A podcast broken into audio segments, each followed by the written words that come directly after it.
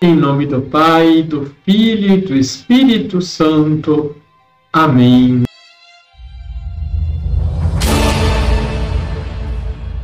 Olá, tudo bem com você? Encontramos na carta de Barnabé, do século II, a seguinte exortação. E ainda mais, meus irmãos, se o Senhor aceitou padecer por nossa vida, apesar de ser o Senhor do mundo inteiro, ele a quem disse Deus na criação do mundo: Façamos o homem a nossa imagem e semelhança.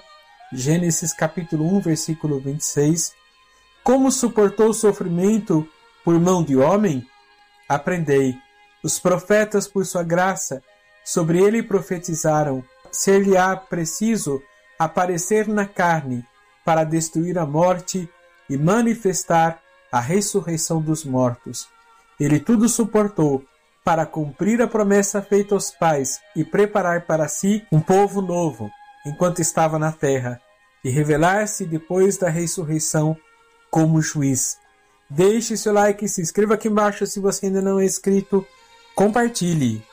Liturgia, Liturgia diária. diária.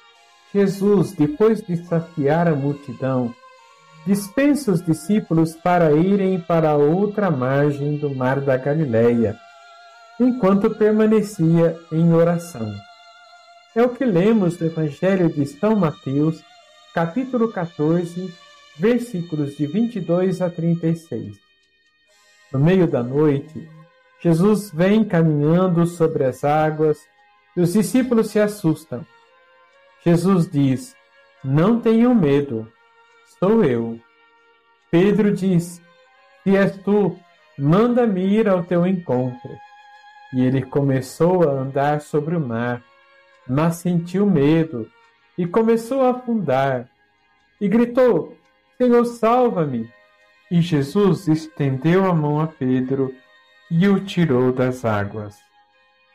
Quando Pedro e Jesus entram na barca, os discípulos se prostram diante dele, professam a fé em Jesus como Filho de Deus.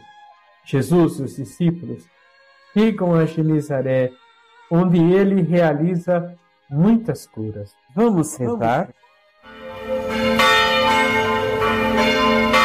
Senhor, o mar representa as provações que enfrentamos na vida. O Senhor caminha sobre o mar nos ajuda com a vossa graça a vencermos todas as dificuldades. Não permitais que eu me afaste de vós quando as dificuldades chegarem, mas que possa sentir a vossa presença me fortalecendo. Assim seja. Abençoe-vos o Deus Todo-Poderoso, Pai, Filho e Espírito Santo. Amém.